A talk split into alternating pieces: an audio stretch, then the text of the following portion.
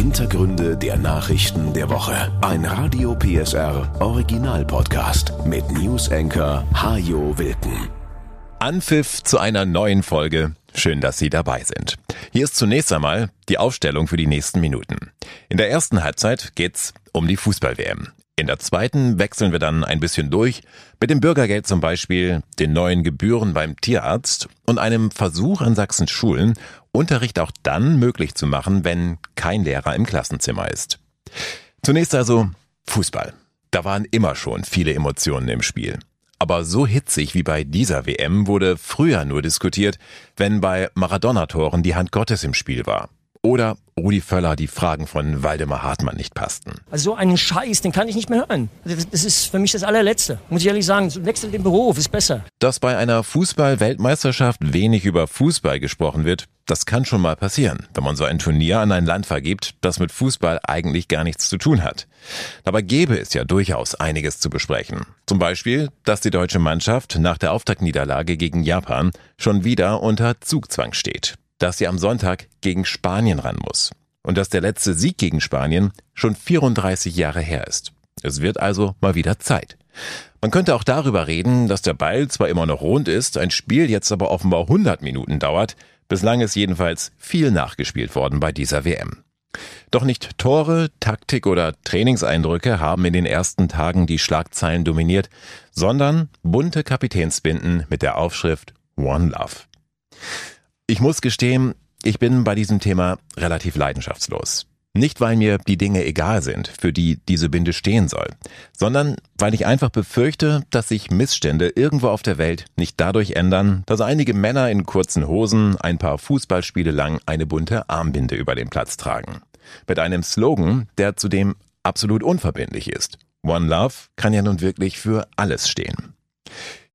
Viele fragen auch, ob Fußballer überhaupt Stellung beziehen müssen zu Dingen, die mit ihrem Spiel überhaupt nichts zu tun haben. Ob Sport nicht einfach Sport sein kann. Und ja, einerseits kann es sicher nicht schaden, wenn Menschen, die in der Öffentlichkeit stehen und Vorbilder sind, sich grundsätzlich nur zu den Dingen äußern, von denen sie auch wirklich etwas verstehen.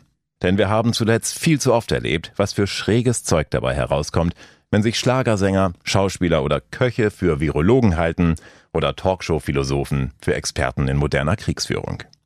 Und Fußballer sind eben Fußballer und keine Menschenrechtler. Trotzdem dürfen aber auch sie natürlich eine Meinung haben. Und wenn es einem Fußballer wirklich wichtig ist, mit einer Armbinde ein Zeichen für Toleranz und Gleichberechtigung zu setzen, dann immer zu. Wenn er dabei sogar noch die Rückendeckung seines Verbandes hat, umso besser.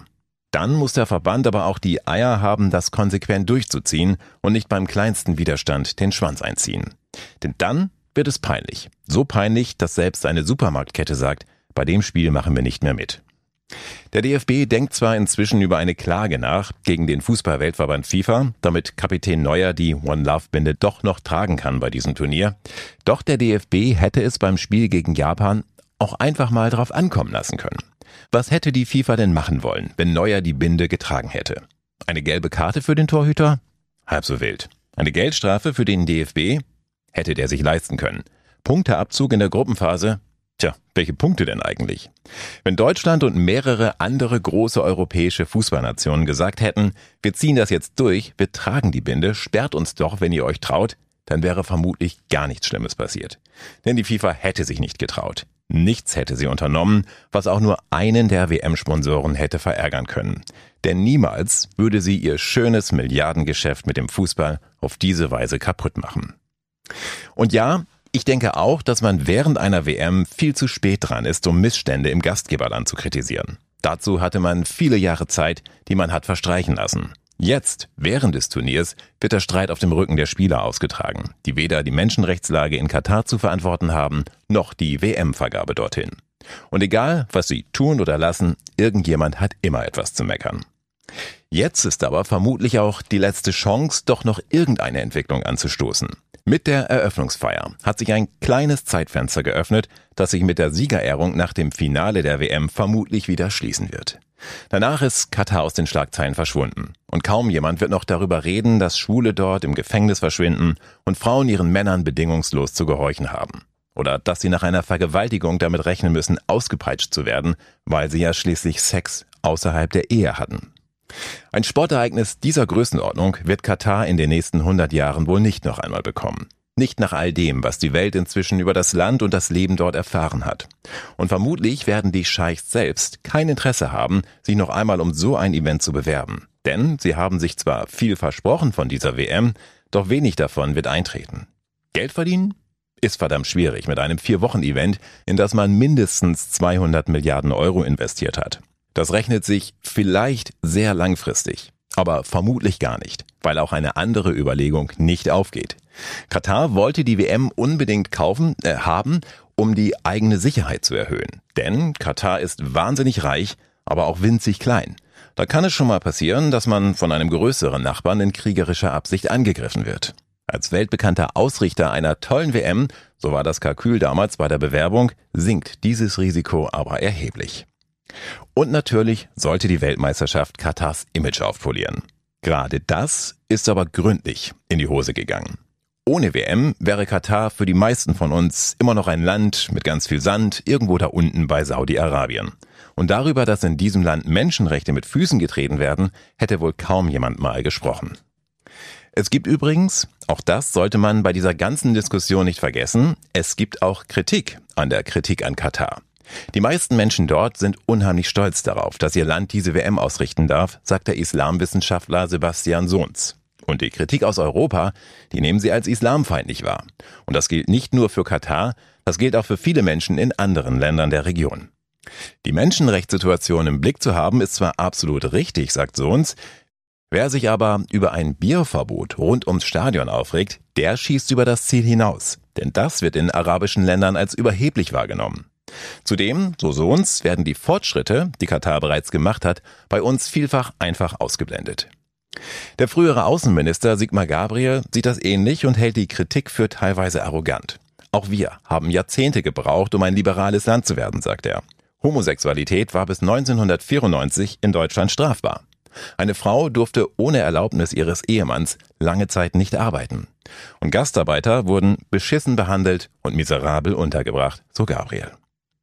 Und Ghanas Nationaltrainer, der frühere Bundesliga-Profi Otto Addo, hält die europäische Kritik an Katar für scheinheilig. Vor der Küste der EU sterben jeden Tag Menschen, weil wir sie nicht aufnehmen, sagt er. Und diese Menschen, die fliehen aus wirtschaftlichen Gründen, die wir Europäer mit verursacht haben. Und damit zurück zur WM, den Menschenrechten und den Zeichen, die Fußballer auf dem Platz setzen können. Die deutsche Mannschaft hatte sich vor dem Spiel gegen Japan also dazu entschlossen, sich auf dem Mannschaftsfoto selbst den Mund zuzuhalten. Viele Fans meinen eine ziemlich merkwürdige Geste, wenn man eigentlich ausdrücken will, dass man sich nicht verbieten lassen will, für seine Werte einzustehen.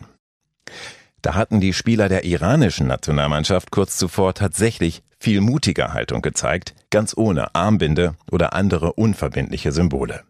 Sie schwiegen einfach, als vor ihrem Spiel gegen England die Nationalhymne gespielt wurde. Sie schwiegen aus Solidarität mit den vielen Menschen in ihrer Heimat, die seit Wochen gegen das brutale Mullah-Regime auf die Straße gehen. Sie schwiegen, weil dabei mittlerweile hunderte Menschen zu Tode gekommen sind. Die Fußballer riskieren damit nicht nur Konsequenzen für sich selbst bei ihrer Rückkehr in den Iran, sie riskieren auch, dass ihre Freunde und Familien in Gefahr geraten. Es war für einige dieser jungen Spieler sicher keine leichte Entscheidung, so ein Zeichen zu setzen. Doch von ihrer ersten Partie bei dieser WM werden nicht die sechs Tore in Erinnerung bleiben, die sie bei der Niederlage gegen England kassiert haben, sondern ihr stiller Protest vor dem Anpfiff. Der Streit um das Bürgergeld ist vom Tisch. Ampelparteien und Union haben sich in dieser Woche geeinigt. Die Union hat im Prinzip alles bekommen, was sie wollte, nachdem sie das Ampelprojekt zuvor im Bundesrat blockiert hatte. CDU-Parteichef Friedrich Merz konnte sein Glück kaum fassen. Diese klare und geschlossene Haltung der Union hat offensichtlich auch dazu geführt, dass die Koalition sehr weitgehend, ich will sogar sagen, zu meiner Überraschung sehr weitgehend bereit war, Kompromisse zu machen. Kompromiss Nummer eins, die sogenannte Vertrauenszeit entfällt. Ersatzlos. Sechs Monate hatte die Ampel dafür ursprünglich vorgesehen. In dieser Zeit sollte es weniger Sanktionen geben als heute bei Hartz IV, selbst wenn jemand bei der Suche nach einem neuen Job nicht so richtig mitzieht. Nun kann das Bürgergeld doch schon vom ersten Tag an gekürzt werden. Dieser Punkt war der Union besonders wichtig. Obwohl Sanktionen nur sehr selten verhängt werden, nur drei Prozent aller Leistungsbezieher sind überhaupt betroffen. Die anderen 97 Prozent halten sich an die Spielregeln. Kompromiss Nummer zwei, das Schonvermögen wird runtergesetzt. Also das Ersparte, das man haben darf, wenn man Bürgergeld bekommt. Das sind nun 40.000 Euro und 15.000 für jede weitere Person im Haushalt. Die Ampel hatte ursprünglich Grenzen von 60 und 30.000 Euro vorgesehen. Und Kompromiss Nummer drei, die Karenzzeit wird von 24 Monate auf 12 Monate verkürzt. Das ist die Zeit, in der man nicht ans Ersparte ran muss. In dieser Zeit darf man auch in seiner Wohnung wohnen bleiben, auch wenn die Miete möglicherweise zu hoch ist. Erst nach diesem Jahr prüft das Jobcenter dann, ob man umziehen muss. Das Bürgergeld wird die größte Sozialreform seit 20 Jahren, hatte Arbeitsminister Hubertus Heil vor einigen Wochen gesagt. Viel ist davon nicht übrig geblieben, sagen Sozialverbände heute. Hartz IV bleibt Hartz IV, auch wenn es ab Januar Bürgergeld heißt, meint Ulrich Schneider vom Paritätischen Wohlfahrtsverband. Katja Mast von der SPD sieht das nicht so. Auch sie hätte sich mehr gewünscht. Sie sagt aber auch, wir sind im Interesse der Sache aufeinander zugegangen, ohne den Kern des Bürgergeldes preiszugeben. Der Kern bleibt für die SPD, das Bürgergeld soll Menschen wieder in gut bezahlte Arbeit bringen. Wer keinen Berufsabschluss hat, der soll die Chance bekommen, ihn nachzuholen, statt einen schlecht bezahlten Aushilfsjob antreten zu müssen, nur um für einige Monate aus der Statistik der Jobcenter zu verschwinden. Zudem dürfen Bürgergeldempfänger künftig mehr selbstverdientes Geld behalten. Arbeit soll sich also lohnen. Zunächst aber bekommen Millionen Arbeitslose ab Januar mehr Geld. Noch immer nicht genug, sagen viele, aber doch deutlich mehr als heute. Mit dem Bürgergeld steigt die Unterstützung für Alleinstehende zum Beispiel auf 502 Euro. Das ist ein Plus von 53 Euro im Monat. Ein Besuch beim Tierarzt ist seit dieser Woche deutlich teurer. Nach 23 Jahren gilt eine neue Gebührenordnung für Tierärzte. Sie bekommen also erstmals seit langer Zeit mehr Geld für ihre Leistungen. Die Erhöhung ist überfällig, sagt Thomas Steidel von der Bundestierärztekammer. Weil eben in den letzten 23 Jahren nicht nur die Lebenshaltungskosten gestiegen sind, die Arzneimittel teurer geworden sind, die Geräte teurer geworden sind, sondern weil wir auch in den letzten 23 Jahren unseren Mitarbeitern höhere Gehälter zahlen müssen und das müssen wir irgendwo erwirtschaften. Gerade mal 8,98 Euro waren bisher fällig für eine Allgemeinuntersuchung einer Katze. Künftig sind es 23,62 Euro. Das allein wird für die meisten wohl kaum ein Antrieb sein, Tierarzt zu werden. Es gehört nach wie vor auch viel Idealismus dazu, diesen Job zu ergreifen. Den hat nicht jeder und so macht sich auch bei Tierärzten der Fachkräftemangel stark bemerkbar. Notdienste können teilweise nicht besetzt werden. Dass die Gebühren gestiegen sind, ist also gut für die Tierärzte und die Versorgung unserer Haustiere. Dass sie von heute auf morgen so rasant gestiegen sind, ist schlecht. Thomas Steidel wäre eine Erhöhung in Stufen auch lieber gewesen. Das ist schon immer unser Wunsch gewesen, dass wir, wie der Bäcker auch, die Brezel jedes Jahr 5 Cent teurer machen können. Das wäre uns viel, viel lieber vom Verständnis der Besitzer her, der Tierhalter, als jetzt hier nach 23 Jahren auf einmal auf einen Schlag die Erhöhung. Aber das wird uns immer wieder gesagt, das ist bei Gebührenordnungen für die Heilberufe, also auch bei den Ärzten, offensichtlich nicht möglich. Der Tierschutzbund befürchtet, dass sich einige Halter die höheren Gebühren nicht mehr leisten können oder wollen teure Operationen schon gar nicht. Und dass notwendige Behandlungen damit einfach ausfallen oder Tiere gar ausgesetzt oder ins Tierheim abgeschoben werden. Ein Hund, so der Tierschutzbund, kostet im Laufe seines Lebens 12.000 bis 17.000 Euro. Eine Katze mindestens 12.000 Euro. Krankenversicherungen für Haustiere dürften damit deutlich an Bedeutung gewinnen. Sachsen hat ein spannendes Pilotprojekt für den Schulunterricht gestartet. Drei Gymnasien in Niesky, Weißwasser und Görlitz arbeiten dabei zusammen, um allen Schülern die Leistungskurse zu ermöglichen, die sie gern belegen wollen. Susanne Mehrheim vom Kultusministerium. Ausgangspunkt ist, dass in den ländlichen Regionen die Schülerzahlen sinken und es immer schwieriger wird, ein breites Kursangebot anzubieten. Das heißt, es kommen manchmal nur zwei Schüler für einen Bio-Leistungskurs zusammen, obwohl mindestens zehn zusammenkommen müssen. Die Lösung? Der Leistungskurs wird an einer Schule angeboten, findet dort auch tatsächlich als Präsenzunterricht statt und er wird live an andere Schulen übertragen. Zum Beispiel an dem Schleiermacher Gymnasium Niski wird Biologieunterricht gegeben mit elf Schülerinnen und Schülern. Und zugeschaltet aus dem Gymnasium Weißwasser werden die zwei Schüler, die dort auch gern so einen Leistungskurs Biologie machen würden, die aber aufgrund der geringen Schülerzahl gar nicht zustande kämen. Nach dem gleichen Muster gibt es auch einen gemeinsamen Physikleistungskurs in Görlitz und Niesky. Dass so etwas funktionieren kann, hat die Corona-Zeit gezeigt. Auf die Erfahrungen aus dem Lockdown will Kultusminister Christian Piwatz aufbauen. Das neue Angebot hat nichts zu tun mit dem Lehrermangel, sagt Piwatz. Deshalb wird es neben dem digitalen Unterricht auch immer wieder praktische Teile geben. Experimente zum Beispiel sollen weiterhin an jeder Schule direkt von den Lehrern anschaulich durchgeführt werden. Mit dem Projekt, so Piwatz weiter, können nun auch kleinere Schulen im ländlichen Raum beweisen, dass sie ein gutes Bildungsangebot machen können und dass Schüler die gleichen Chancen haben wie in der Großstadt, auch ohne dass sie ewig lang zu einer Schule unterwegs sind. Wenn das Projekt erfolgreich ist, dann dürfte es Schule machen. Denn abseits der großen Städte müssen alle Regionen Sachsens in den nächsten Jahren mit sinkenden Schülerzahlen rechnen. Die sächsischen Wintersportgebiete bereiten sich auf die neue Saison vor. Auf dem Fichtelberg ist es weiß geworden in dieser Woche. Wenn alles nach Plan läuft, kann der Skibetrieb in Oberwiesenthal Mitte Dezember starten. Nach zwei schwierigen Corona-Jahren sind es diesmal die hohen Energiepreise, die zum Beispiel René Lötsch zu schaffen machen, dem Chef der Fichtelberg Schwebebahn. Klar wird es auch leichte Einschränkungen geben. Zum einen werden wir die Kunsteisbahn dieses Jahr nicht in Betrieb nehmen und wir werden einige Tage am Nachtskilauf reduzieren. Einfach um Energie und damit bares Geld zu sparen. Den meisten Strom verbraucht allerdings die Beschneiungsanlage mit etwa 650.000 Kilowattstunden in der Saison. Und auf die kann René Lötsch nicht verzichten. Weil das ist unsere Grundlage hier am Fichtelberg, um natürlich durchgängigen Skibetrieb zu sichern. Wir hoffen, dass uns auch Frau Holle dort, dort kräftig unterstützt. Aber dennoch wird sich so werden, dass sich die Kosten in der technischen Beschneiung verdoppeln. Und da reden wir über eine halbe Million, die wir hier an Kosten für die technische Beschneiung investieren müssen. Ob das gut investiertes Geld ist, wird sich in allen sächsischen Wintersportgebieten erst am Ende der Saison zeigen. René Lötsch weiß natürlich, dass viele Menschen derzeit genau rechnen müssen. Er hofft aber trotzdem, dass viele Gäste kommen.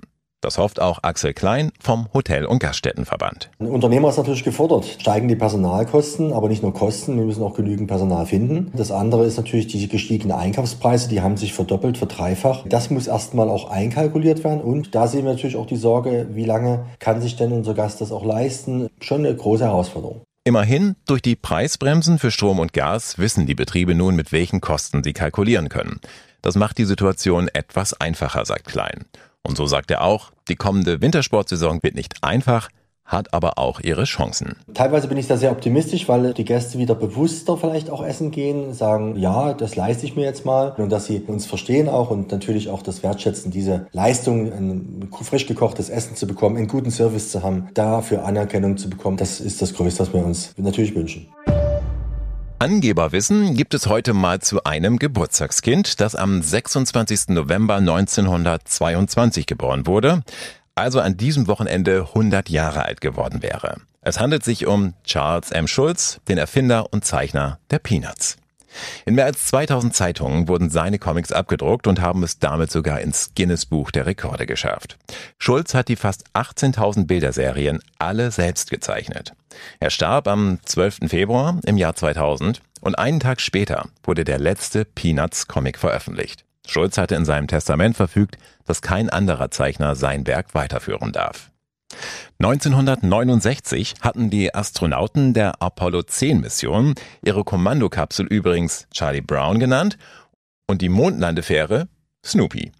Die NASA-Bosse fanden das, naja, ein bisschen albern und baten die Crew von Apollo 11, sich für ihre historische Mission doch bitte, bitte etwas seriösere Rufzeichen auszudenken. Und so landeten Neil Armstrong und Buzz Aldrin am 21. Juli 1969 in einer Kapsel namens Eagle auf dem Mond. Als erste Menschen und nur wenige Wochen nach Snoopy. Das war Wilken. Hintergründe der Nachrichten der Woche mit Newsenker Hajo Wilken. Dieser Radio PSR Original Podcast ist eine Produktion von Regiocast, deutsches Radiounternehmen.